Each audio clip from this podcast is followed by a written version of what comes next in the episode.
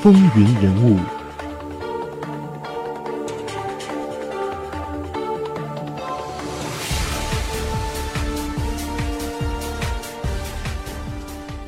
欢迎继续收听《风云人物》，我是华丽。我们知道，克林顿总统是一位能言善辩的总统。在他任职最后一天，他曾经发表过这样的讲话。他说：“同胞们，今晚是我最后一次作为你们的总统，在白宫椭圆形办公室向你们做最后一次演讲。”对我来说，当我离开总统宝座时，我充满更多的理想，比出进白宫时更加充满希望，并且坚信美国的好日子还在后面。他还说，我的总统任期就要结束了，但是我希望我为美国人民服务的日子永远不会结束。在我未来的岁月里，我再也不会担任一个能比美利坚合众国总统更高的职位，签订一个比美利坚合众国总统所能签署的更为神圣的契约了。当然，没有任何一个头衔能让我比作为一个美国公民更为自豪的了。这是在美国时间的二零零一年一月十九日。当时，克林顿以美利坚合众国总统的身份发表的卸任演说。当这样一位能言善辩、口吐珠玑的人做完这最后的告别演说之后，全世界那些喜欢听这种美妙声音的耳朵，很多时候就要为此付费了。有一篇文章就这样写道：说克林顿表示，只要企鹅愿意，我就去南极为他们演讲。当然。作为卸任的政治元首，作为虽然没有更高的职位可以担任，但是也不想过早的凋零于国际政坛的人，以及还有抗艾滋病形象大使的公益身份，克林顿有些演讲是免费的。有的时候，他的助手会请你以捐款的形式直接把钱打到他的艾滋病基金账户上。由于白水门事件、拉链门事件和纷至沓来的诉讼。我们知道，在克林顿任内，让在白宫为美国尽心尽力八年的克林顿是负债累累。在离开总统宝座的时候，他总共欠下了高达一千一百余万元的律师费。这样一笔款项，对于出身平民、并不依靠财团家族的克林顿来说，无异于一个沉重如磐石的债务。那时候的克林顿还非常的年轻，只有五十五岁。虽然他心脏有点问题，但是非常富有活力，远未到一离开总统宝座就迅速赶往火葬场的年龄。因此，美国纳税人将要用很多年来支付他的退休金和为他一处办公场所提供终身的租金。这对于美国人来说将是一笔不小的费用。然而，对于犯下了风流债的这样一位总统，如果只是用他每年十五点七万元退休金来偿还的话，结局也将只能把账单非常难堪地带进坟墓。克林顿这样一位极具演说天赋的前总统，当然任后诸多的演讲也成为了他收入的极大一部分来源。克林顿生来一副天生演说家的风度，而且因为位极龙荣，有美国前总统这顶分量和成色都已达到顶峰的冠冕为他的演讲进行加权，所以完全可以靠嘴吃饭。在一个言论自由、工业商业发达的国家，不仅可以大声说话，而且还可以通过麦克风将声音尽量扩大，以此赚钱。就在克林顿离任仅仅一个星期后的二月五号，他就应著名的投资公司摩根斯坦利的邀请，在佛罗里达州做了第一笔演讲生意。虽然场外有示威者高喊着交还银器。他与身为纽约州参议员的妻子希拉里被指责卷走了价值十九万美元的礼品和灯具、瓷器、银器和家具，但是并不妨碍他拿到十万美元的演讲报酬。克林顿在美国本土的演讲收费标准据说是十二万五千元，事实上往往在这个标准价上略打一点折扣。而他在纽约亨特大学基金会进行的演讲，收费竟然只有三万五千元。可见，克林顿的演讲并不总是叫好又叫座的。但这是在美国本土。据说克林顿的演说非常符合麻省理工学院的气象学家洛伦兹所提出的那个有趣的蝴蝶效应：一只南美洲亚马逊流域的雨林中的蝴蝶，偶尔扇动几下翅膀，可能在两周后就会在美国的德克萨斯引起一场龙卷风。克林顿这只美国蝴蝶，要它扇一扇翅膀，或许可以隔着太平洋，穿过马六甲海峡，在亚洲形成滔天巨浪。也就是说，要赚钱，也许克林顿离开了本土，到其他国家去，或许因为奇货可居，可以凭着他的三寸不烂之舌，挖掘更多的宝藏。总统座机空军一号在克林顿执政时期是最为繁忙的，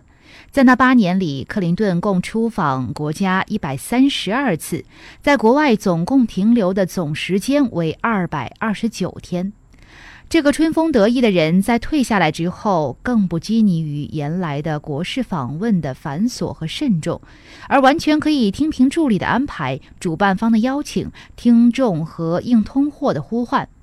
对于其他国家的人来说，这个从阿肯色州小州一跃成为连任总统的人，他的风度翩翩，他的桃色新闻，他的政治策略，以及靠着超级大国，还有他动听的音质、极富煽动性的语言智慧，对他们都有着天然的吸引力和新鲜感。我们都说距离产生美，或许距离更可以产生美元。那些运作安排克林顿演讲的机构与演讲者本人一样有福了。卸任仅仅十六个月后，他就走遍了六大洲的三十多个国家，发表了近两百场演讲，平均两天一次。曾有报道说，二零零一年五月十四号，克林顿到挪威的奥斯陆进行演讲，当时他的收入是十五万美元。紧接着，十五号他又到了瑞典的斯德哥尔摩进行演讲，进账十二万。十六号他又抵达了奥地利维也纳演讲，得到十万美元。十七号到波兰华沙演讲，进账十万美元。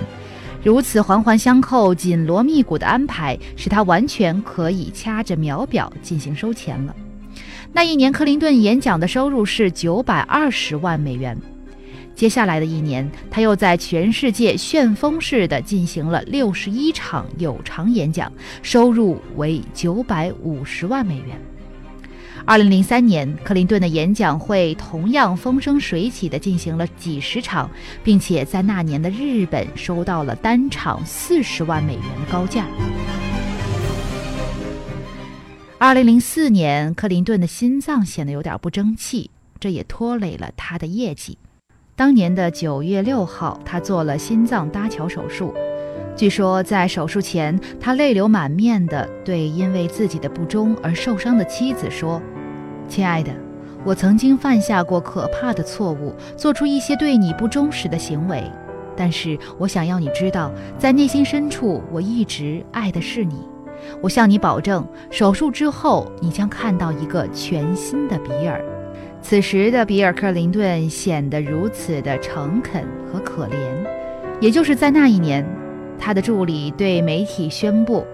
克林顿夫妇对于终于偿清债务而深感欣慰。其实，若按照克林顿的年收入来算，他们不用四年才偿还清那笔风流债。